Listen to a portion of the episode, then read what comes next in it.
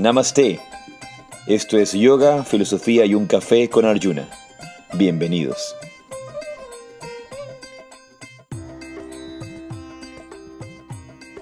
Jai Sri Radhe Radhe Namaste. Yo soy Arjuna Das. Y yo soy Chintamani. Y esto es Yoga, Filosofía y un Café. Pero realmente esta mañana es Yoga, Filosofía y agua a falta de café. Ni siquiera un té hemos tenido tiempo de hacer. Realmente hemos pasado muy, muy ocupados con todas las em, cosas de la formación de yoga.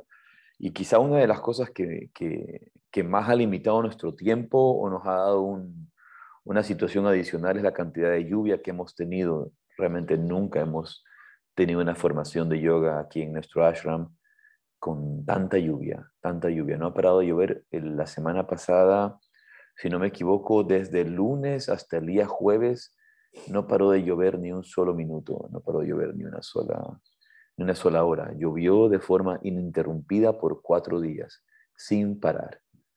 Y, eso ha hecho que sea que afuera un lodazal, haciendo que sea difícil para la gente, haciendo difícil para los estudiantes que duermen aquí en el hotel que está muy cerca, muy cerca del ashram, ¿verdad? Y que puedan venir, ir y venir, subir y bajar, y la entrada al ashram, el parqueo, la, entrada, la salida. No, no es ningún lodo medicinal, es lodo cualquiera, no. No, no, no se confundan, no te lo puedes poner en la cara. No, no, estoy molestando, digo, por el lugar que es medicina. No es, no es, no es ningún lodo bueno, es, eh, es un lodo que, que complica y estamos tratando de buscar una solución. Entonces, no ha parado de llover, no, no ha parado de llover. Así que ha hecho que sea más, quizá un poco más complicada, una situación más complicada, la, la formación de yoga. y como vemos, la lluvia ha molestado tanto que el audio se corta porque estamos, estamos con, con, problemas técnicos, con problemas de lluvia. Estamos en la montaña, entonces aquí en la montaña, pues a veces la señal no es, no es muy buena y depende un poco del clima.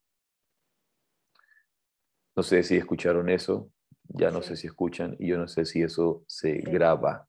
Si se graba, el, se graba el corte o se graba de corrido lo que estamos diciendo. Es con cortes y todo la grabación. Sí, entonces eso, entonces hemos estado con, con un tiempo bastante difícil, un tiempo bastante complicado.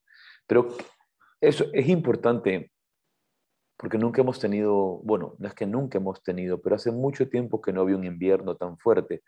Recordemos que para el hemisferio sur este es el momento de invierno. Por alguna razón, por alguna razón, eh, bueno, yo creo que conozco la razón.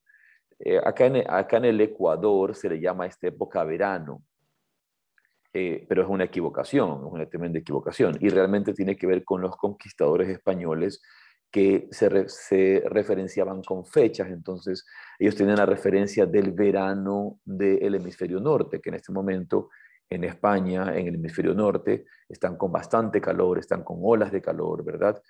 Y acá no hay eso, acá no hay, acá no hay olas de calor. Yo creo que además de eso allí, que es mucho antes, eh, esto de, de, invierno y verano, como le, le dicen aquí, eh, viene realmente de Estados Unidos, porque aquí pues muchas de las, de, las, de las cosas que se hacen y de la cultura y las festividades y demás vienen copiadas, mal copiadas de, de arriba, de Norteamérica. Entonces como aquí todos quieren hacer igual, summertime, entonces también es verano, pero no es. ¿no? Pero es exactamente lo mismo, porque los, los, Estados, los Estados Unidos reciben la misma, la misma influencia de Europa. Estados Unidos está fundado por europeos, que son los que llegan para allá y llevan también en el hemisferio norte, van a vivir también su verano y van a vivir su invierno exactamente igual como lo viven en el norte en Europa. Y antes de que llegara, eh, antes de que llegara la, la colonización, eh, la colonización eh, norteamericana hacia Sudamérica, con, con el comercio y, el, y, el, y, el, manejo del, del, capital norteamericano hacia América Latina, fueron primero los, los que llegaron acá, fueron los europeos, trayendo, trayendo exactamente lo mismo. Entonces, pero la particularidad es que en el Ecuador no tenemos una gran diferencia de clima, una gran, gran diferencia de clima, porque estamos en la línea ecuatorial, entonces no hay los grandes inviernos, o sea, no tenemos claro, nieve. el rango de temperaturas no es tan amplio, en realidad. O sea, tal vez, por lo menos aquí, porque en la zona de la sierra sí varía un poco más, pero por lo menos en la zona de la costa, el, el, la amplitud, el rango entre la temperatura mínima y máxima serán unos 3, 4 grados. Pero siguen siendo, sigue siendo, siguen siendo invierno. no hay nieve. Nosotros, para, para, para, nosotros, esto es invierno y no es de ninguna, mente, no es de, de, ninguna manera verano, como se suele citar. Hay personas que dicen verano, dicen verano. Está mal, incorrecto. verano es en enero, enero, febrero, marzo. Y en marzo tenemos nuestra siguiente formación de yoga. Entonces, la gente que viene a la formación tiene la oportunidad de estar en la playa con mucho sol, con un clima paradisiaco caribeño. diferente. diferente. Es como, por ejemplo, si tú subes un poco más, vas al centro, ¿verdad? En Centroamérica, Nicaragua, Nicaragua, y tenemos algunos nicaragüenses que se conectan, está conectada ECA, Zaida. En Nicaragua tienen, solamente tienen, tienen dos estaciones, calor e infierno. Son las únicas dos estaciones de, de Nicaragua, calor e infierno. ¿no? Entonces tienen la época caliente, tienen verano tienen e infierno. La, tienen, tienen, la época de verano y tienen la época de infierno, ¿no? Entonces, cuando, cuando el clima es insoportable, como pone aquí Eka, Dasi, Devi, Dasi, María Elena Echeverría pone calor y más calor, es verdad. Son, son esas, esas fechas. Y no sé si en Venezuela tienen tres, parece, según veo que hace por allí, pasen Gauri. Dos también, también tienen dos, ¿no? Eh, si nos puedes escribir, o se dice que hay tres, calor, infierno y la estación, y la estación del tren. Tres estaciones. Tres estaciones, sí, sí, sí. Bien, entonces antes de comenzar y continuar con, con nuestro podcast, eh, vamos a empezar con nuestra meditación, darles, dar esa oportunidad de serenarnos, de ir hacia adentro y despertar la conciencia, tomar conciencia. Así que los invito, donde quiera que estén, a cerrar sus ojos y si no puedes estar en un lugar que pueda cerrar tus ojos, si estás manejando, escuchando el podcast en Spotify, mientras manejas o en cualquier situación en la que no puedas cerrar tus ojos, mantén tu mirada fija y relajada. Mantén tu mirada relajada. Lleva la atención únicamente al espacio que ocupa tu cuerpo.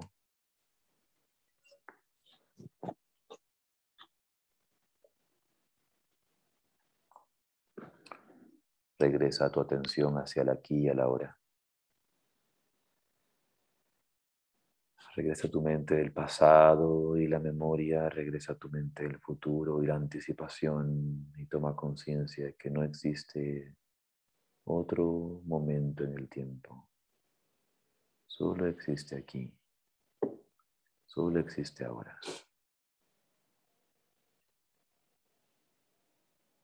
Regresa de cualquier tiempo y de cualquier lugar al que viajes en tu imaginación. Ya sean los montes del Himalaya o la ruidosa capital de la ciudad donde naciste, del país donde naciste, y regresa únicamente al lugar, al sitio donde estás sentada y toma conciencia del espacio donde estás sentado o del suelo en el que caminas. Si estás caminando, camina como si besaras la tierra, siendo consciente de cada paso. Toma conciencia de este eterno presente, de este eterno aquí, de este eterno ahora.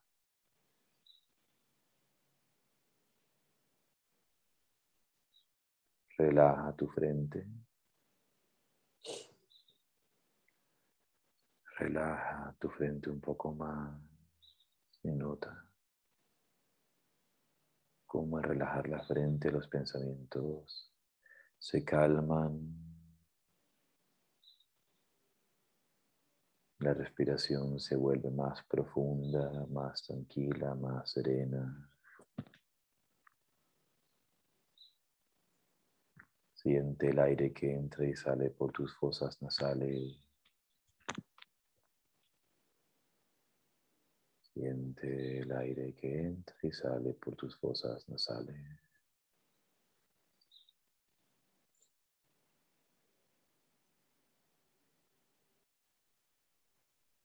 Cada vez que inhalas, recibes.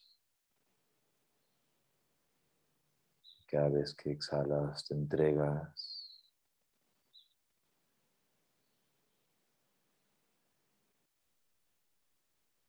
Y siente en tu respiración esta natural expansión y contracción de la vida, esta diástole y sístole de la vida.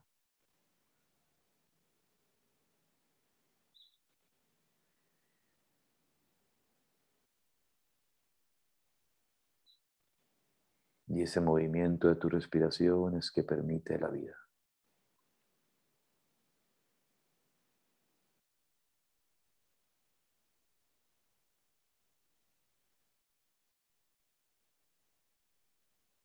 Ese nacimiento desde la ausencia hacia la presencia y ese regreso desde la presencia hacia el vacío de la ausencia.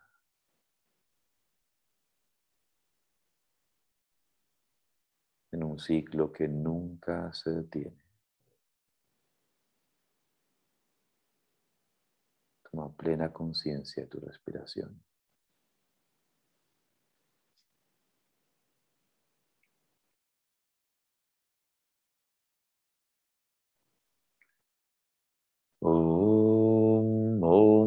ज्ञानातिविरन्दस्य जनञ्जना salakaya चक्षुरुमिलितं येन तस्मै श्रीगुरवे namo. Y ofrezco mis más humildes reverencias a mi maestro espiritual, a mis maestros, a mis guías, por abrir mis ojos con antorcha del conocimiento cuando me encontraba en la oscuridad más profunda. Hariom Tatsad. Muy bien, buenos días. Una vez más. Y siempre está necesario ese espacio de, ir hacia adentro. Siempre está necesario ese espacio de, regresar. Y creo que lo que decíamos antes acerca de la lluvia se vuelve también un, símbolo y una metáfora para nuestra vida interior, porque ¿qué pasa y qué, ha pasado entre los estudiantes de la formación que empiezan a, a inquietarse? Ay, quiero sol, quiero sol, que no hay mucha lluvia, que ha estado lloviendo mucho, quiero un poco de sol. Yo digo, ¿qué pensará si se van a Siberia? No sé qué pasaría. Sí, o qué pensarán si se van. Islandia. Había, había ese, eh, un país en Rusia, eh, ¿cómo se llama? Yakutsia. Yakutsia, donde tú mojas, mojas una, una mojas una, una, franela, mojas una franela, mojas una, eh, ¿cómo se llama? un un trapo, una, un trapo, una franela, y lo mojas y los tiras al aire y, cae y hecho hielo. Así, literalmente. están como a menos 60. Pues. Yakutia se llama, ¿no? En Yakutia, si un carro, si un auto se daña, si un auto se daña en un coche, se daña en el camino, un auto se daña en el camino yendo a un lugar, y en 20 minutos no lo, no no has podido prender, debes saber que es muerte inminente. Si no tienes solución en 20 minutos, sabes que es muerte inminente y tienen que mantener la gente que tiene eh, carros, autos, los que, tienen carros, autos, sí, tienen, si los apagan, se congela. El auto no puede apagarse porque si el auto se apaga, el auto, el auto se daña para siempre. Esos son las, todos las, los documentales que ve Lucas y que nos informa a nosotros. sí, nos informa acerca de todo. pero es sumamente interesante. Y regresamos a, a, a esta consideración de que, bueno, hemos tenido un poco de lluvia y a veces en la vida tenemos momentos de lluvia, tenemos momentos de invierno. Y de tormentas. Momentos de tormentas, momentos complicados.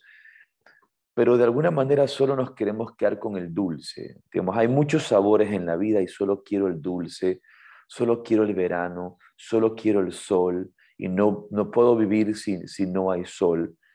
Eh, estamos viviendo desde el apego en ese momento y no queremos reconocer que la vida tiene todos los sabores podemos comparar, a veces llegan a nuestras vidas estos largos inviernos, una separación dolorosa, la muerte de un ser querido, la pérdida de un trabajo, puede darnos un momento de invierno muy complicado, muy, muy, difícil de superar y se convierte en un largo invierno. Son días, son semanas, son meses y se puede convertir a veces hasta un año, dos años, tres años de un largo invierno, eh, el, cual no, tenemos que muchas veces enfrentar. Tenemos que enfrentar. Creo que muchas veces además se vuelve más largo porque no lo enfrentamos, sino que más bien como que nos cubrimos con la colcha, ¿no? Y no quiero, no quiero ni saber qué es lo que está pasando fuera y al momento de no enfrentarlo lo vas alargando, vas postergando, porque al final del día tienes que enfrentarlo, tienes que, sí. Creo que es como, lo hacemos esta, este símil, vemos esta metáfora, tenemos que vivir este invierno. El invierno está complicado, es, es la situación que es, es la situación que es tal y cual es. Y esa es una de las capacidades del desarrollo de la meditación y del desarrollo de, lo que te ofrece, mejor dicho, la meditación, el desarrollo de una mente clara, una mente que es capaz de ver la realidad tal cual es. Y en el podcast de hoy vamos a trabajar un poco, vamos a, vamos a, terminar el capítulo primero del Dhammapada, que lo empezamos, si no me equivoco, hace tres capítulos. Sí, hace, sí. Porque luego tuvimos el capítulo de Batiste, de Batiste Maxo y luego del capítulo de Batiste hicimos el capítulo de Jan también y no hemos terminado de leer el, el Dhammapada que lo queremos terminar hoy día. El primer capítulo del Dhammapada como una introducción a esta enseñanza. De que, de que empecemos con el Dhammapada y tú hablabas de esto de las estaciones y de las emociones, creo también que es eh, importante eh, cuando al momento de nosotros vivir una de estas tristezas, una, una situación que nos, nos, cause pues todas estas emociones que catalogamos como negativas, que las catalogamos así porque en realidad no es que son negativas, están, son parte de. Eh, y muchas veces lo que hacemos es, no, no quiero, no quiero sentir esto, no quiero, nunca más, nunca más quiero sentir dolor, nunca más quiero sentir tristeza, pero al momento en que tú dejaras, digamos, tuvieras la oportunidad de dejar de sentir, como dicen en, en, inglés, numb, ¿no? Te quedas como, como dormido. ¿Cómo es numb? Cuando, eh, sí, bueno, no, no, que no, no sientes. Anestesiado, como anestesiado. Insensible. No solamente vas a dejar de sentir la tristeza y el dolor, vas a dejar de sentir todo el resto de cosas, vas a dejar de sentir el placer, la felicidad y el calor y la alegría y la risa, o sea, vas a dejar de sentir todo, no puedes elegir como no voy a sentir esto, pero esto sí.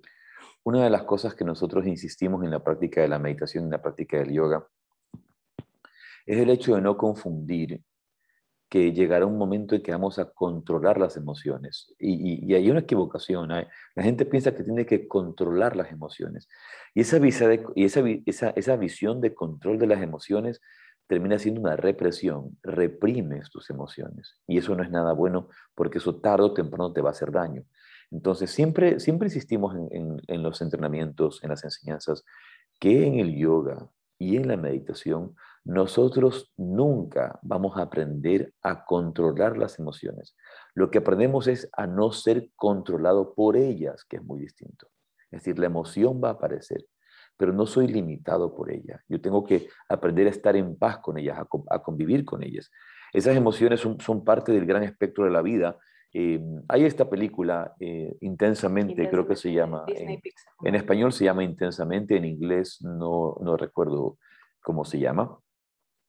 Pero en esta película justamente eh, es una, es una representación de la neurobiología de los sentimientos, de, la, neurobiología de, de, las emociones y cómo van apareciendo estas emociones en la mente de esta niña. Y al final del día, eh, o sea, obviamente todo el mundo quiere que, cree que la tristeza es lo más importante. La tristeza de revés se llama en España, dicen de revés. Me están poniendo inside aquí. Out, inside out en inglés. En, en, mira, tiene tres nombres. De, revés en España, Inside Out e intensamente en Latinoamérica. Pero sea como sea, lo que, lo que enseña la película es que tenemos que dar la cabida a todas estas emociones, que las emociones puedan aparecer. Y al final de la película, eh, la tristeza es la que salva, digamos, la situación. todo es, eh, digamos, es eh, una, situación complicada y se va a volver más complicada y, todos están rechazando la tristeza porque aparentemente la tristeza es lo más negativo, la tristeza es lo que hace daño, la tristeza es lo que me hace sentir mal, pero al final del día la tristeza termina, la, la, aparición de la emoción de la tristeza es la que crea el, Tiene una función. la función de, de, salvar en ese momento y, de hacerlo. Entonces, aprender a no rechazar las emociones, sentirlas, saber que existen lo que, y las aceptamos. En el Ayurveda, y tú lo sabes muy bien, en el Ayurveda eh, están lo que se llaman los rasas, y también en los caminos del Bhakti, en los caminos del Tantra, se habla de rasa. Y rasa puede, puede tras, eh, traducirse. como sabor.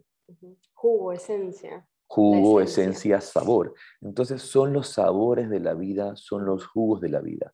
Y en el Ayurveda, ¿qué, qué se supone que tenemos que tener para que seamos sanos? Por eso es que tú, en, en, de hecho, en la misma comida, no en el día, como a veces te dicen, en la misma comida, tú o en la comida más grande tienes que incluir los seis sabores, porque eso es lo que te va a dar salud. Entonces, es igual que con las emociones, vas a tener que vivirlas todas. En el momento que tú tienes los seis sabores que son dulce, salado, ácido, picante, astringente y me falta uno, amargo, esos tú vas a tener salud además de obviamente otras cosas, ¿no? De tener ejercicio, horarios, rutinas, etcétera, etcétera. No, no solamente porque vas a tener seis sabores, entonces ya estamos listos. además que hay gente que se concentra en que come dulce todo el día. entonces, el, el, justamente eso, el hecho de, de, de, concentrarte en un sabor es lo que, nos va, lo que nos va a dañar. Tenemos que sentir todos los sabores. Y cuando empezamos nosotros a, a rechazar todos los sabores de la vida, empezamos a crear una fantasía de que solamente tenemos que estar felices y, te venden esta idea. Odín, como lo dice, por ejemplo, Odín Dupeirón, que al, que yo siempre enseño ese video eh, cuando habla, que nosotros tenemos un exceso de pensamiento mágico pendejo. El, ser humano hoy día vive con un exceso de pensamiento mágico pendejo. Y te venden estas ideas, sé feliz, sé feliz, sé feliz, sé feliz, sé feliz, sé feliz, sé feliz. Y la gente pasa estresada porque no es feliz. Es, un positivismo negativo. Es un positivismo negativo. Entonces, esta, esta visión, el hecho de aceptar que hay emociones negativas, que hay sentimientos negativos y tengo que reconocer que existen. Pero nadie quiere reconocer que está triste, nadie quiere reconocer que está amargado, nadie quiere reconocer. En el instante en que tú reconoces, puedes aprender a estar en paz con eso. Hoy día tú encuentras todos estos coaches de vida, toda esta gente de, eh, psicólogos alternativos que te quieren vender la idea de ser feliz, ser feliz, ser feliz, ser feliz, ser feliz, ser feliz. Y no te das el tiempo de reconocer que estás triste, de reconocer que, que, que estás amargado. Y reconoces eso y entonces en ese instante reconoces a esa emoción, reconoces ese sentimiento eso te permite avanzar, te permite crecer sin mantenerte limitado o viviendo en una fantasía. Y eso sí es que lo quieres hacer, porque hay gente eh, que le encanta vivir amargado, triste, pero viene desde esto de ser víctima, porque si siempre estoy amargado y triste, la gente me pregunta, ¿y qué te pasa? ¿Estás bien? ¿Te ayudo? Yo conozco un montón que a ver, está bien que uno reconozca, estoy triste, y otra cosa es, yo quiero estar triste todo el rato. Entonces, con las herramientas tú puedes salir de la tristeza o de ese sentimiento que tienes que vivir, pero porque también quieres hacerlo. Mira, creo que en el, en el, en justamente en lo que llamamos la meditación meta, en estos bábanas del budismo, hay una, un acercamiento hacia, esta, eh, hacia las emociones negativas que dice, cuando aparezcan en mi mente pensamientos o sentimientos que se basen en la codicia, el odio o el engaño, que yo pueda utilizar, usar las habilidades adquiridas en la práctica de mi meditación para estar en paz con esas fuerzas. Que no sea esclavizado por ellas, que no me identifique con ellas como si fueran yo o mías y que no permita que nuevos pensamientos de aversión en contra de ellas surjan en mi mente. Que solo las observe como fenómenos naturales que siempre están surgiendo y pasando por la mente humana. A mí esto me toca profundamente. Realmente me, inspira, me, da fortaleza y, me da valor y coraje para aprender realmente a lidiar con estas emociones. mira lo, hermoso que es cuando aparezcan en mi mente pensamientos o sentimientos que se basen en la codicia, el odio o el engaño. Y el engaño va a incluir una... El engaño obviamente es delusion, es la ofuscación, es la confusión, el no entender. Y todas estas van a desarrollar obviamente tristeza, eh, odio, apego, etc. que yo puedo utilizar las habilidades, las, habilidades que he desarrollado en mi meditación para estar en paz con esa fuerza. O sea, sé, sé que existen, que yo no pueda ser esclavizado por claro, ellas. no dice elimina. Que no me identifique con ellas como si fueran yo o mías. Ese es el mayor problema, es que nosotros terminamos identificándonos con estas cosas como que yo les pertenezco o me pertenecen. Y que tenga la capacidad de observarlas simplemente como eh, fenómenos, naturales que se están desarrollando en ese momento, fenómenos que se desarrollan. ahora que dices eso, me haces acuerdo de justo, no sé si lo, lo, lo dijimos aquí, pero lo conversamos. Me acuerdo que en los colegios te enseñan esto de fenómenos naturales y desastres naturales. Es exactamente lo mismo que hacemos con las emociones, cuando en realidad todos son fenómenos naturales. Desastres naturales los hemos catalogado nosotros porque cuando hay mucha lluvia y hay un deslave, se llevó una casa. O cuando hay mucha lluvia y hay una inundación y se desborda el río, que es para fertilizar los campos y etcétera, también se llevó una casa pero lo de desastre natural lo hemos puesto nosotros. Nunca ha sido un desastre. Eso fue exactamente eh, cuando, cuando vino Bindu del colegio y en el colegio él vino y decía, eh, tengo, eh, me enseñaron, estos son desastres naturales y estos son fenómenos naturales. Y yo dije, inmediatamente dije, como que fenómenos naturales y desastres naturales. Todos son fenómenos naturales. No, no es que existen los desastres naturales porque un desastre natural es parte de los fenómenos naturales, ¿no? eso que tú consideras desastre, pero le hemos puesto la connotación de negativo como un desastre. Entonces, por ejemplo, una tragedia, nosotros también hemos puesto esta, esta visión desde la mente de la tragedia, la muerte, una tragedia. Se ha muerto, eso es una tragedia, es algo terrible. Pero eso sucede y sucede todos los días, todos los días, desde, desde los primeros tiempos eh, desde el inicio de la creación hasta la terminación de la misma, que nunca termina, que es un ciclo constante, siempre eso va a existir como partes naturales. Eh, ay, pero me da mucha pena porque se murió de chiquito, porque eh, se murió muy pequeño ese niño, se murió muy joven. Sí, es doloroso, pero es real. Y sucede todo el tiempo y ha sucedido desde siempre y seguirá sucediendo para siempre. Eso nunca va a cambiar. La verdad es que es interesante, es interesante eso de allí. Y creo que comienza desde que somos pequeños. O sea, en el momento que tú tienes un hijo, que tienes una familia, que tienes niños a tu alrededor, comenzar a ver las cosas todas, todas las emociones y todas las, cosas que suceden afuera como simplemente fenómenos naturales y no como desastre, no como malo, sino así es. Claro, esa es una de las razones por las cuales yo jamás comprendí la, entre comillas, sabiduría de personas del mundo de la meditación que empezaron a considerar que en este tiempo de la disque pandemia, o pandemia mejor dicho, tendrían, tendrían que estar encerrado todo el mundo. Todo el mundo tiene que estar encerrado, cuando a lo largo de la historia se han vivido distintas pandemias y no hemos encerrado a nadie. Solo únicamente se ha, se ha aislado a las personas que están enfermas. Punto.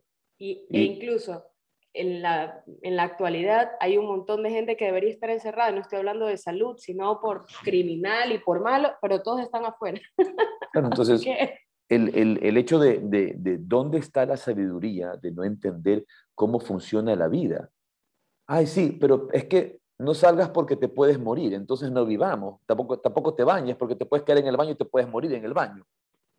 ¿Dónde está la, inteligencia, esa, esa, esa luz de, la mente que te permite ver la vida tal cual es y que la muerte camina con nosotros desde el instante en que nacemos? La muerte no, no va a aparecer después. no, no, está bien que se muera cuando tenga 75 años, cuando tenga 60 años. La muerte está caminando contigo todo el tiempo. Y si no somos capaces de ver, de ver esa realidad, entonces, ¿cómo vamos a vivir? El miedo a la muerte es miedo a la vida. El miedo a la muerte es miedo a la vida. Y, el miedo a la tristeza también. Y el miedo, el miedo a evitar que un, que un ser querido mío pueda morirse, entonces lo voy a tener, prefiero tenerlo encerrado en la casa para que nunca se muera, porque se puede morir, entonces le estoy privando de vivir. prefiero vivir intensamente dos años con intensidad, vivir la vida que estar encerrado por cinco años para, para, para, para, que tú seas feliz, para que me puedas tener allí. ¿Por qué? Porque tienes miedo de que me muera, porque, porque me has convertido en tu fuente de felicidad. No, no, no tiene ningún sentido. pero vivimos una vida sin sentido. Y para eso tenemos las enseñanzas del Dhammapada y las enseñanzas de todas las tradiciones del, camino espiritual para iluminarnos. Así que vamos a leer un poco. No recuerdo exactamente dónde nos quedamos, pero no es muy largo, así que eh, ¿tú recuerdas exactamente dónde? Podemos, no, no, no, Creo que nos Vamos a ir directamente acá. Entonces, dice, el que, vive consciente, el que vive consciente de las impurezas con los sentidos refrenados, moderado en la comida, lleno de fe, lleno de sustentadora energía, a ese Mara no lo derribará, como el viento no derribará a la montaña. Y aquí es interesante cuando dice, el que vive consciente de las impurezas, con los sentidos controlados. Es control sobre mis sentidos. Es decir, mis sentidos no me dominan a mí, no me llevan a mí. No es, que, no es el cuerpo el que me guía, los sentidos el que me llevan, sino el, el, el jinete el que guía a los caballos, ¿verdad? moderado en, equilibrio, moderado en, mi vida, lleno de fe, lleno de sustentadora energía. Pero aquí dice, el que vive consciente de las impurezas. Entonces, allí viene inmediatamente en mi mente esa visión cristiana o esa visión eh, judeo-cristiana, que las impurezas, las impurezas del pecado, el sexo, eh, la lujuria, pero eso no son las impurezas, esas, no son las impurezas de las que está hablando el Dhammapada. Las impurezas es la impureza de la mente que no me permite ver la vida tal cual es, sino que la interpreto. Y vamos a recordar, ¿no? Eh, cómo comienza el Dhammapada. Dice, la mente es la precursora de todos los estados, la mente es su fundamento y todos ellos son creados por la mente. Si alguien habla o actúa con una mente impura, entonces el sufrimiento le persigue como la rueda persigue a la pezuña del buey. Y entonces, si alguien habla o actúa con una mente pura, entonces la dicha eh, le sigue como una sombra que nunca la abandona. ¿Qué quiere, ¿De qué está hablando? De, esta, de, esta mente, de esta mente pura, de esta mente que tiene la capacidad de ver la realidad tal cual es, que no, que no, está condicionada. Que no está condicionada. Esa objetividad viene porque no hay un condicionamiento, no interpreto la vida. Nosotros nos hemos dedicado a interpretar la vida y por eso le damos mente a todo. Todo, todo, todo está lleno de mente, en vez de simplemente vivir la vida. Pues llegó, pues llegó la tristeza, pues llegó la tristeza. Punto. Siento la tristeza, vivo la tristeza y luego la tristeza se va a ir, se tiene que ir. Cuando llega la tristeza ¿y por qué será que estoy triste? Y comienzas a pensar, cuando yo era chiquita me pasó algo parecido. Y ahora te vas al psicólogo, te van al psicólogo y acá, ¿y por qué a mí? ¿Por qué a mí? ¿Por qué a mí? Porque a todo el mundo le pasa y por qué al otro. No me debería pasar a mí, le debería pasar a otro entonces. al otro sí, al otro sí le tiene que pasar. ¿Por qué a mí? Hay un libro que se llama ¿Por qué a mí? ¿Por qué esto? ¿Por qué ahora? ¿Por qué a mí? ¿Por qué esto? ¿Por qué ahora? Y así. Ah. Entonces, que, tengo que vivir, que tengo que sentir, eh, pero no desde un aspecto tan metafísico. Y una de las cosas que tiene el budismo es su practicidad, no esta metafísica de por qué sí, de por qué no. Y Buda lo, lo, lo, he contado antes, lo, hemos hablado antes, lo, ejemplifica en esta historia de este hombre que recibe la flecha, ¿verdad? Viene la flecha, creo que lo he mencionado antes en el podcast, viene la flecha, le cae un hombre que está en una guerra, ¿verdad? Está en un campo de batalla, está un guerrero y de repente le cae una flecha, se cae al suelo y viene el amigo a salvarlo y le va a salvar, le va a sacar la flecha y el hombre dice, no, no, antes de que me saques la flecha, quiero saber quién la disparó. ¿Vino del bando contrario o vino de este bando? No, déjame sacarte la flecha. No, no, no. Antes de que saques la flecha, quiero saber si era plebeyo o era noble. Si vino, si, eh, de qué lugar vino. Hoy día quiero saber todo el árbol genealógico, quiero, la, quiero que le hagas la constelación familiar al hombre que me disparó la flecha. Hazle toda una constelación familiar para descubrir todo lo que hay detrás. Hazle la carta astral. No, Simplemente le saca la flecha y punto, se acabó, no importa de dónde vino la flecha. Esa es la practicidad del budismo. ¿Qué es lo que está sucediendo? Tengo esto, punto, lo saco. No me tengo que poner a pensar de dónde vino y dónde empezó y cuál fue el problema y cuál es la raíz. Reconozco que hay ese problema y trabajo sobre él. Eso es claridad. Eso es claridad. Eso es objetividad.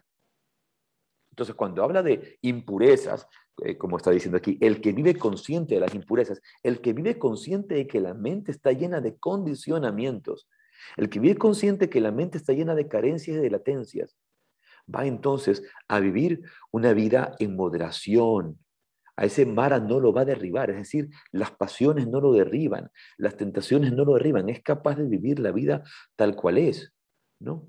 Y como el viento no derriba la montaña, está estable, vive en estabilidad porque es una, una estabilidad interior. interior. ¿Qué, ¿Qué, quiere decir? Que, ah, entonces no siente, no siente emociones. No, por supuesto las siente, pero no se deja controlar por ellas.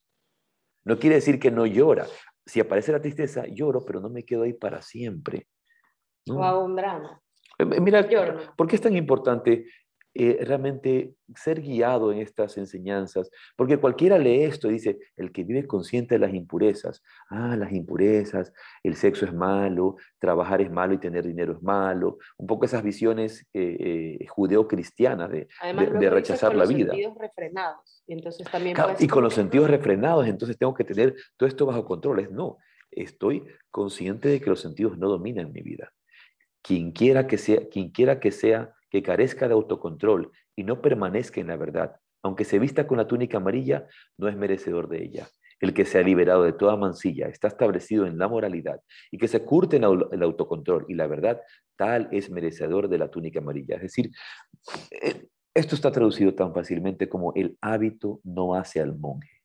El hábito no hace al monje. Vemos hoy día tantos monjes, tantos pseudo gurús, tantas eh, personas que se, dicen espirituales, se dicen eh, eh, maestros espirituales, pero que, no, que no viven en ese estado de estabilidad interior, que no han hecho ese trabajo para ver la vida tal cual es, que la viven desde una interpretación.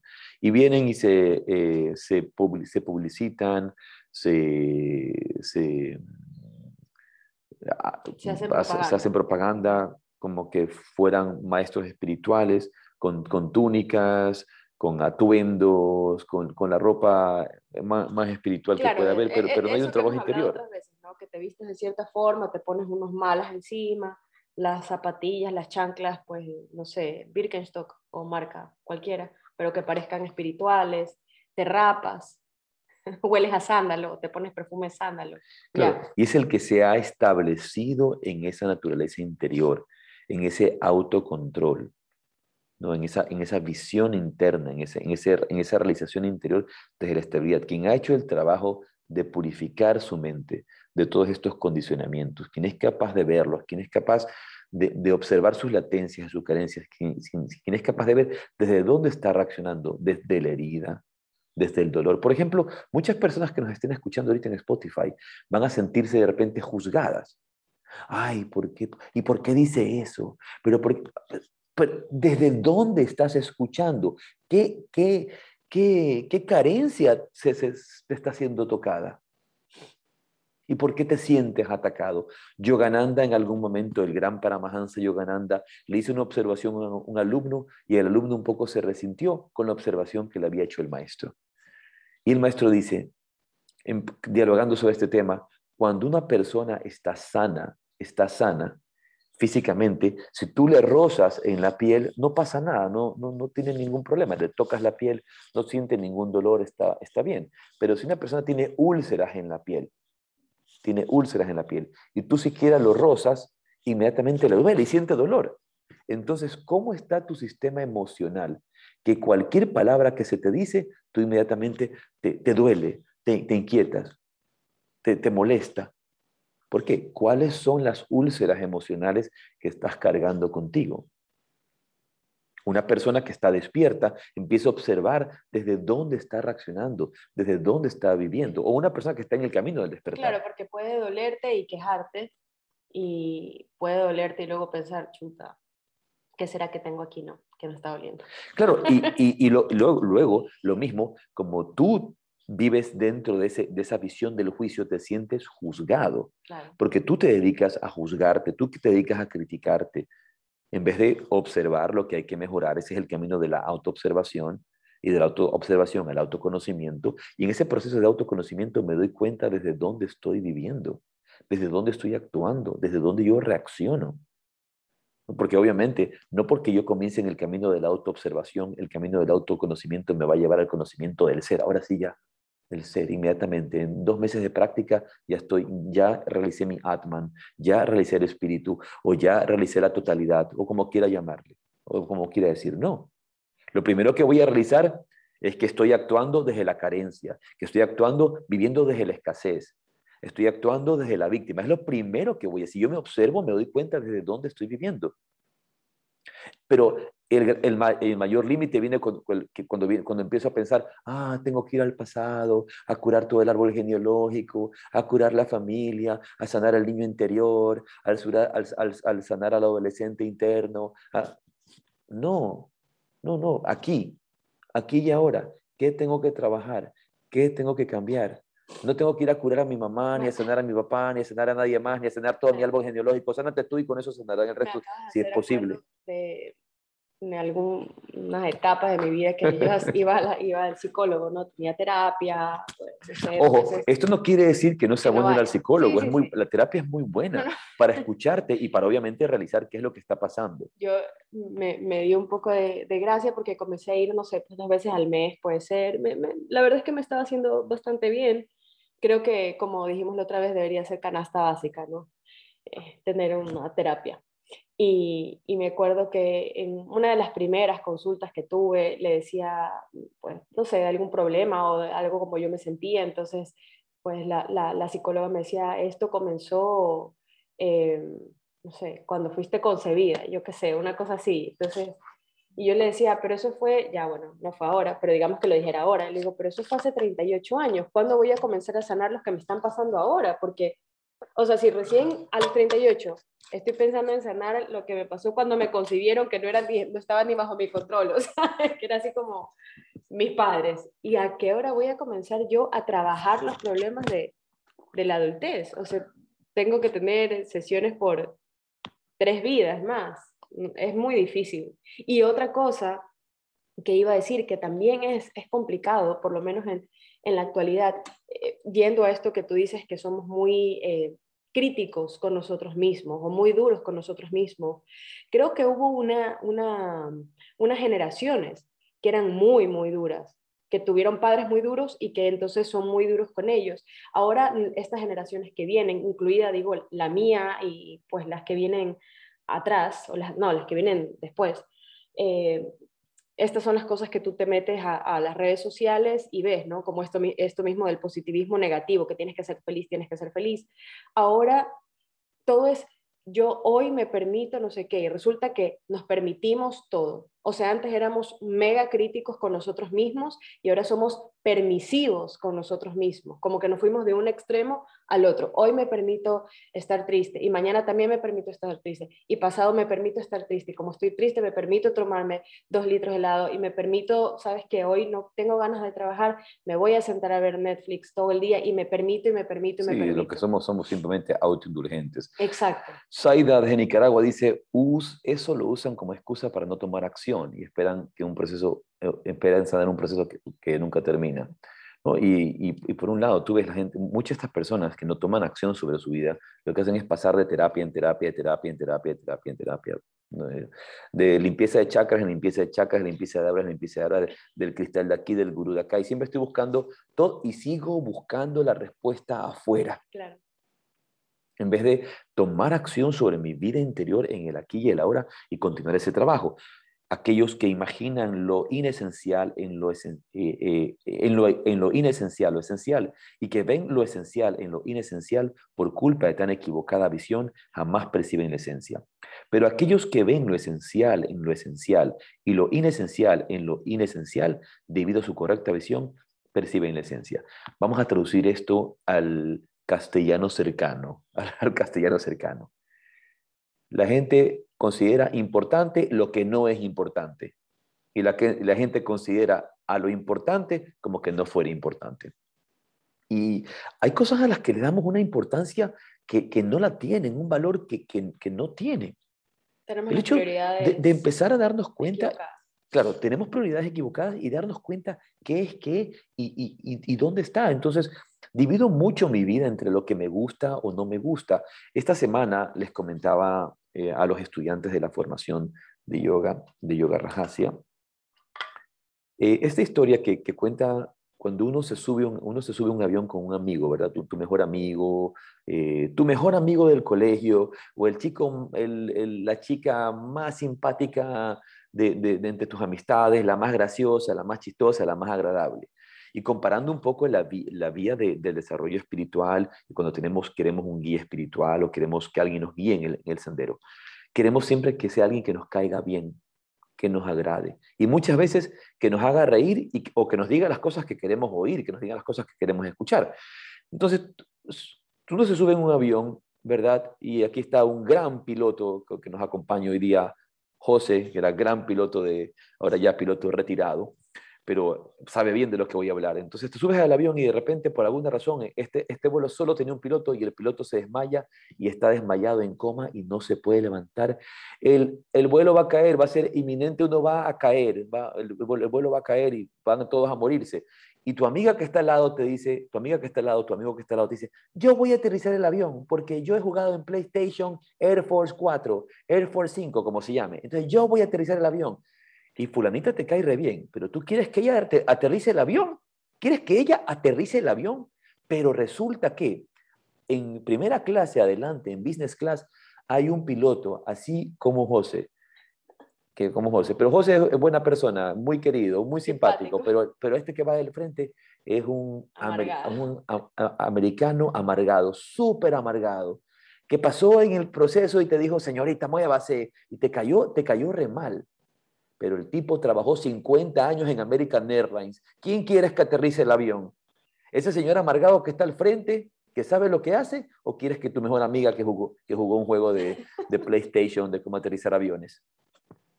Entonces, en la vida, cuando tenemos guías, cuando tenemos personas, cuando tenemos doctores, cuando tenemos profesores, tenemos maestros, queremos uno, ay, que me trate bien, que me diga bonito, que me hable bonito, que me, que me mire lindo y que no me diga nada feo hay que tener alguien que sabe lo que hace, saber lo que hace y, soy capaz entonces de saber qué es qué. Esta es mi mejor amiga para salir a, pasear, para divertirme un poco. Este, en cambio, es un guía que me está diciendo por dónde ir. Así tenga su propio temperamento, carácter, lo que sea, ¿no? Yo estoy segurísima, segurísima de que todos... ¿Hubieras dejado que aterrizara tu amiga el avión? Hubiera dejado que mi amiga... No, no estoy segurísima. Hubieras dejado, mejor dicho, hubieras dejado que tu amiga choque el avión, que todos se mueran. No, estoy segurísima que todos nosotros hemos tenido en la época de la escuela, del colegio, un profesor, una profesora, un maestro eh, que era estricto, que era duro. ¿no? Y teníamos los otros que nos encantaban porque hacían los juegos y la canción. No que el otro no, sí, sí, sí, pero que era estricto, ¿no? El que te apuntaba, nosotros teníamos leccionarios en el colegio, te apuntaban el leccionario si llegabas tarde, que cerraba la puerta y no podías entrar. Ahora todo eso no se puede hacer aquí en Ecuador, te dejan entrar a todas las clases, puedes llegar a la hora que te dé la gana, no hay eso. Cuando yo estaba en la escuela, sí había. Y, estoy segura porque lo he escuchado de varias personas. Yo tenía en particular una profesora que era muy estricta. Era excelente, profesora, excelente, excelente. A nosotros nos dio como tres años seguidos, eh, lengua y literatura. Y mi promoción es la que mejor escribe, la que mejor se expresa, una ortografía, una caligrafía, semántica. Mira, excelente, excelente. Y si tú a mí me pones a, no sé, a preguntar, a recordar cosas del colegio, esa es la única profesora, no la única, pero a la que yo llevo aquí en mi corazón y en mi cabeza y a quien agradezco todo. Y no era la que te decía qué guapa que estabas o qué lindo te quedaba el uniforme. O, la que te dejaba hacer lo que tú quisieras. exacto, no, no, no. De hecho era bastante estricta y era excelente. No era grosera, era estricta nomás pero excelente. Y no siempre ese mejor profesor o ese mejor maestro o ese mejor guía va a ser el que te diga las cosas que tú quieres oír, como tú acabas de decir, o, que, o que sea de la manera que tú esperas que sean las personas. Pero es simplemente un ejemplo para poner cada cosa en su sitio. Pero hoy día no podemos poner nada en su sitio porque, no, porque estamos eh, rodeados de una vida artificial, de una vida falsa. Eh, nos han metido en una burbuja. Lo que decíamos antes, hoy día las generaciones actuales son los que podríamos llamar generaciones de cristal, que se quiebran ante cualquier cosa. Y, lastimosamente los padres, y muchos padres han hecho esto, queremos arreglarle la vida a nuestros hijos. Entonces, cuando tú en los años 80, en los años 70, ibas a un parque, a jugar un parque, te caías y te rompías la cabeza. Cuando tú ibas a jugar a una resbaladera, te caías, te rasbillabas, te rompías el codo, sangrabas el codo. Ahora no, para que los niñitos no les pase nada, vamos a poner todo lleno de, de mats y colchonetas para si se caen de aquí de la resbaladera, no les pase absolutamente nada. Entonces el niño sale a la vida pensando que se va a caer de la resbaladera y no le va a pasar absolutamente nada. Y si le pasa, ay no, el piso es malo. Claro toma piso, toma piso. Yo he visto hacer eso.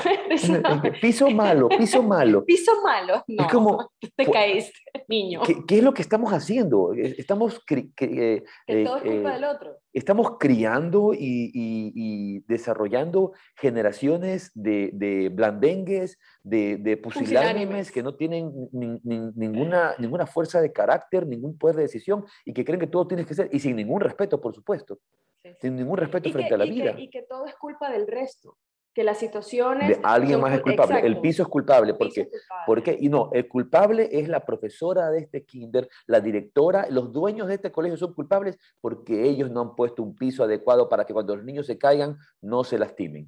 Si los niños se caen en el piso, se van a lastimar y así es la vida. Y si no aprendes a lastimarte y a caerte cuando eres niño, cuando eres adulto no vas a poder ni caminar. Y por eso luego vas a querer un verano eterno y no quieres lluvia y no quieres lodo, porque solamente quieres que todo sea bonito, que todo sea perfecto. Pero no entendemos que la perfección no está en que las cosas sean como yo quiero que sean, sino que la perfección, la perfección está en que las cosas son como son. Pero aquellos que ven lo esencial en lo esencial y lo inesencial en lo esencial debido a su correcta visión, entonces perciben la esencia, vemos la realidad tal cual es, ponemos cada cosa en su lugar. Tengo compañeros, tengo maestros, tengo profesores, tengo instructores, porque no es lo mismo un maestro que un profesor, que un instructor, ¿verdad? Eh, y cada cosa en su sitio, adecuadamente. Lo que es importante es lo importante. Hay cosas que son urgentes y que son importantes. Hay cosas que son urgentes pero que no son importantes. Hay cosas que no son ni urgentes ni importantes.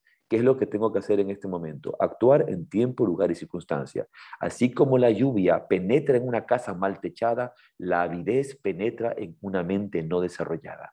Así como el agua no penetra en una casa bien techada, la avidez no penetra en una mente bien desarrollada. ¿Y qué es una mente bien desarrollada?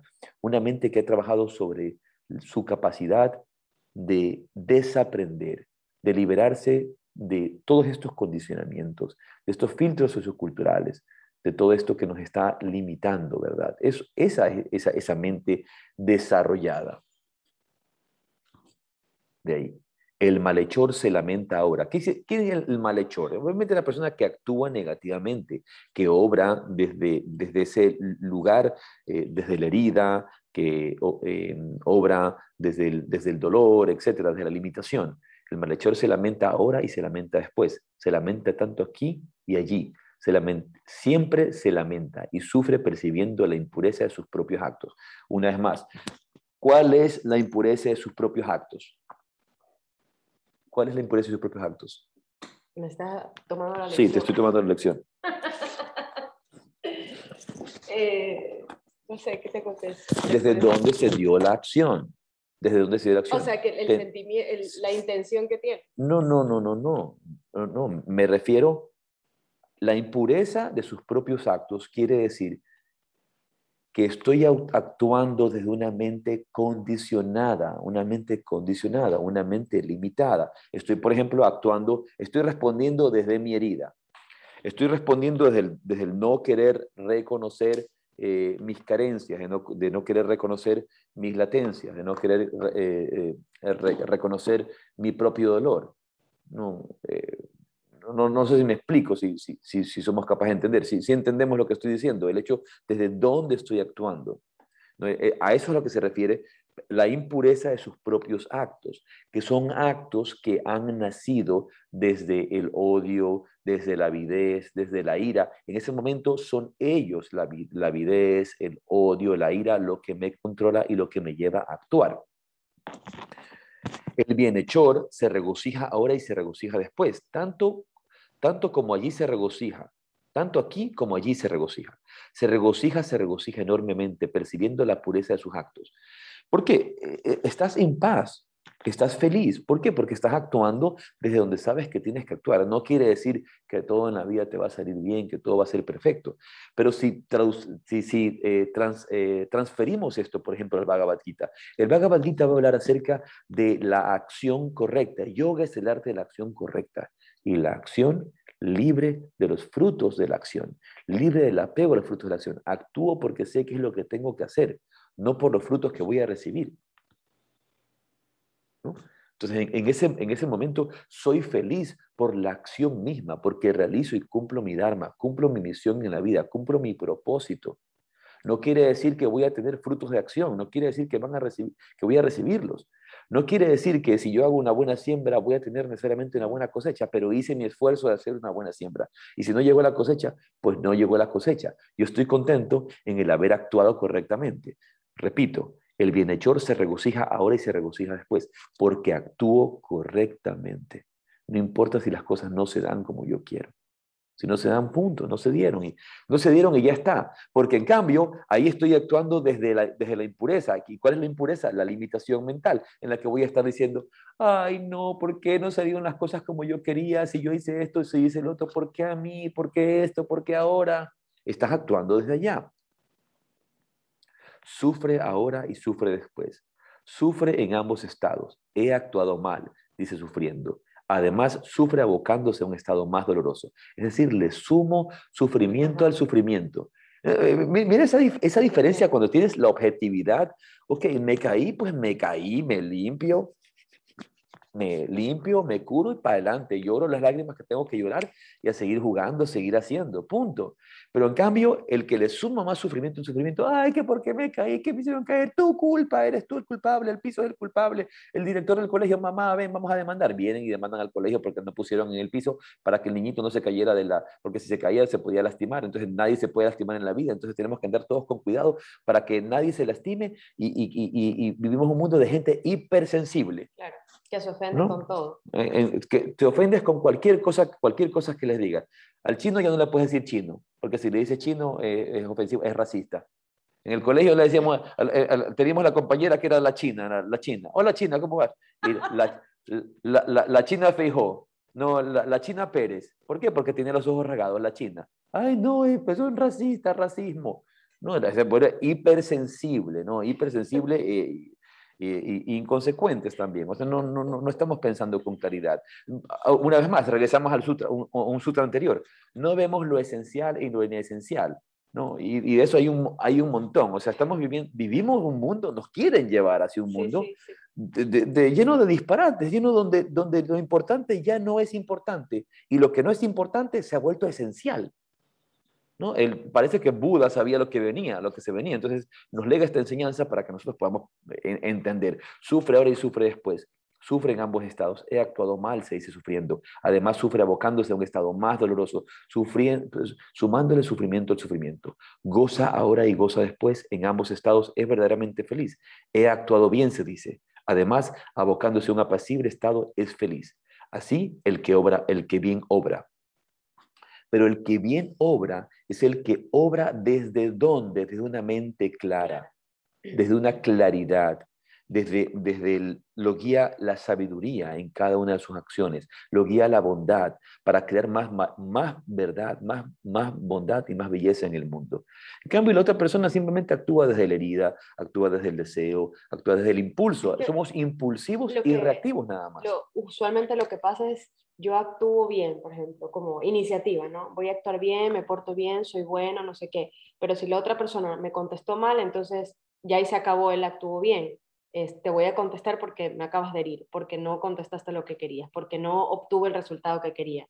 Y entonces entramos en que yo comencé bien, pero luego en el camino se me olvidó y me perdí, porque, porque ya es como, pero es que el otro es así, ¿cómo voy a portarme bien? ¿O cómo voy a ser honesto? ¿O cómo voy a ser bueno, ¿no? Bondadoso, porque caemos en esto de... claro, pero es, que esa, esa acción positiva no, se está, no está naciendo desde la sabiduría, nace desde la búsqueda de un resultado. Yo me voy a portar bien contigo para que tú te portes bien conmigo. Claro, es condicionada.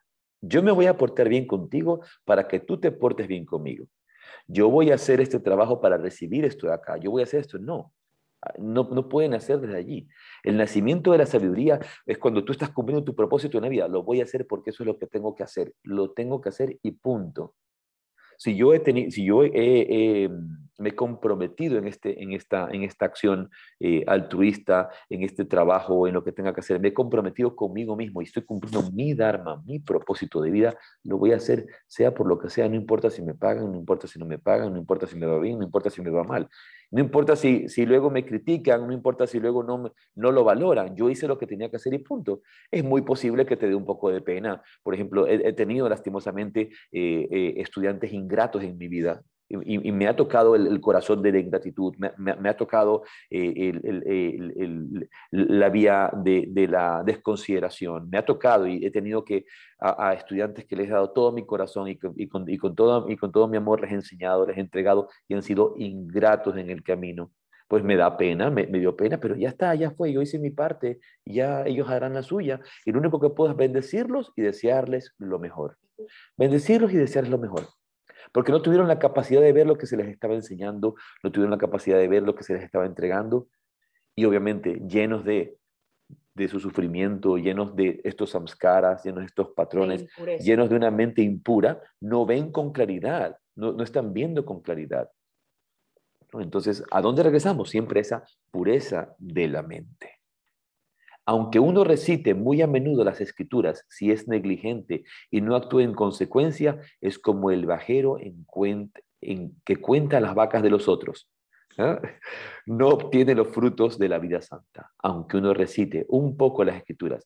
Si se conduce según la enseñanza, es decir, el Dharma, la práctica espiritual, abandonando el deseo, el odio y la ilusión, ¿qué quiere decir esto? El apego, el rechazo y la ofuscación, ¿qué quiere decir? Que no me apego a la vida, no me apego a las cosas, no me apego. Por eso es lo que quiere decir aquí deseo.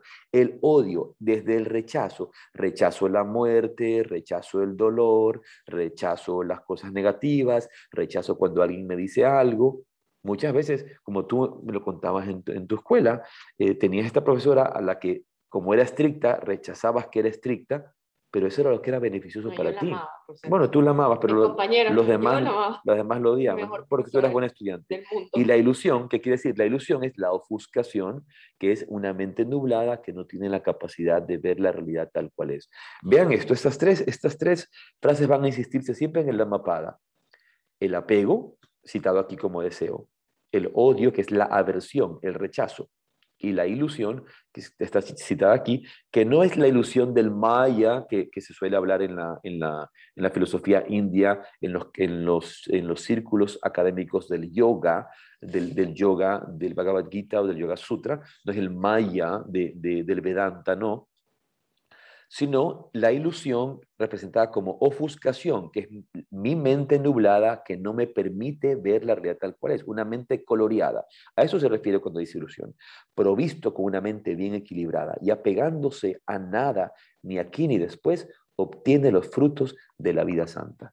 Y así termina el primer capítulo llamado Los gemelos, los gemelos, porque son los versos gemelos de el Dhammapada, la enseñanza más original del Buda y que nos recuerda a dónde tenemos que ir a purificar nuestra mente, a limpiar nuestra mente y actuar con una mente pura, que quiere decir con una mente que ve la realidad tal cual es, que no la interpreta, que no la pasa a través de filtros. Todos, yo ahorita tengo estos lentes que son transparentes, un poco sucios, ya como mi mente, ya un poco sucios, pero que me permiten ver las cosas como son. Yo las veo, los veo con bastante claridad. ¿No? Con estos lentes. Si yo me pusiera unos lentes rojos, voy a ver a través de esos lentes todo rojo. Si me pongo unos lentes azules, voy a, ver a través de esos lentes todo azul. Entonces, mi realidad no es eh, eh, eh, totalmente cierta, porque la he interpretado y pasándola a través de unos filtros. Y es lo que nos sucede a todos. ¿Cómo llevar esta enseñanza a un campo práctico? Cómo llevarla, eh, esta enseñanza, a, que haga vida de mi vida. No solo leer, un texto y reflexionar sobre un texto que, que no me aporte nada. Darme cuenta desde dónde estoy actuando, cómo estoy actuando. Por eso la base de la vida espiritual es la práctica espiritual. No hay tal cosa como vida espiritual, señores, señoras, amigos, amigas. No hay tal cosa como vida espiritual sin práctica espiritual. ¿No? Yo, yo soy espiritual porque creo en los unicornios, soy vegana y me llamo Rainbow Sunshine, me llamo arcoiris, eh, eh, eh, lo que quiera. y me visto de blanco. Sí, y, y, uso cuarzos y hago ceremonia de ayahuasca una vez cada tres, cada tres meses. Una vez cada tres meses hago ceremonia de ayahuasca y ahora sí ya soy espiritual. No. Y porque ando en bicicleta y no, y no consumo, y no consumo plásticos. Y como no consumo plásticos, ahora soy ultra espiritual. En, en definitiva, en definitiva, estas cosas son irrelevantes, no tienen ningún valor, no tienen ningún valor. En definitiva, me refiero a la gran escala. Porque si yo no purifico mi mente, si no hago un trabajo interior de purificación, entonces voy a estar viviendo la vida desde, desde modas. Ahorita hay la moda de la ecología y mañana aparecerá la, aparecerá la nueva moda. Una nueva moda de otra cosa y, nos están vendiendo una cantidad de cosas que no, no tienen ningún, ningún sentido de sabiduría. De las modas, pero que tienen que ver con alimentación saludable. Entonces, hace un par creo que salió lo de la chía, pero antes de eso fue la espirulina y antes de eso fue la linaza. El noni, ¿recuerdan? Ah, este, sí recuerdan, ¿no? Ah, deben, ver, ¿no? Era la, moda del noni, la moda de la linaza, la moda, ahorita está la moda del azaí, luego está la moda, y están apareciendo todo el tiempo modas nuevas de lo que hay que consumir, de lo que hay que comer. No, no nos movamos por modas. La macha, realmente utilicemos estos elementos que son buenos para nosotros, por supuesto. No es que no, los, no, los, no los utilices. No quiere decir, nosotros, por ejemplo, en casa eh, reciclamos y tratamos de vivir lo más em, ecológicamente posible, eh, posible en lo que se puede. Pero el punto es regresar a lo que es esencial. Lo que es esencial es transformar la mente. Lo que es esencial es trabajar en mi autoobservación. Y si no hay práctica espiritual, entonces no puedo de ninguna manera considerarme una persona espiritual. Requiero una disciplina espiritual, porque es lo único que va a hacer que mi cambio sea significativo, que mi vida sea significativa. El hecho de que yo pueda transformarme día a día con mi práctica y mi disciplina. De otra manera, cualquier cosa que haga será anecdótica, nada más. Y creo que con eso podemos terminar habiendo eh, comentado cosas muy interesantes. Esperamos verlos. habiendo terminado el Damapada, esta, eh, nuestra siguiente, nuestro siguiente eh, podcast va a ser el domingo también. Vamos a hacer el domingo a las ocho y media de la mañana. No a las ocho. No a las ocho, a las ocho y media de la mañana el próximo domingo. Tentativamente lo haremos desde la ciudad de Guayaquil y el siguiente sí lo hacemos el martes. Entonces tenemos domingo y martes. Así que estén pendientes, ojalá nos puedan escuchar eh, y unirse con nosotros. Gracias, gracias, muchas bendiciones y nos vemos en, a los que están en España, nos vemos en los Pirineos. Nos vemos en los Pirineos en breve. Hariom, Hariom, Rade, rade.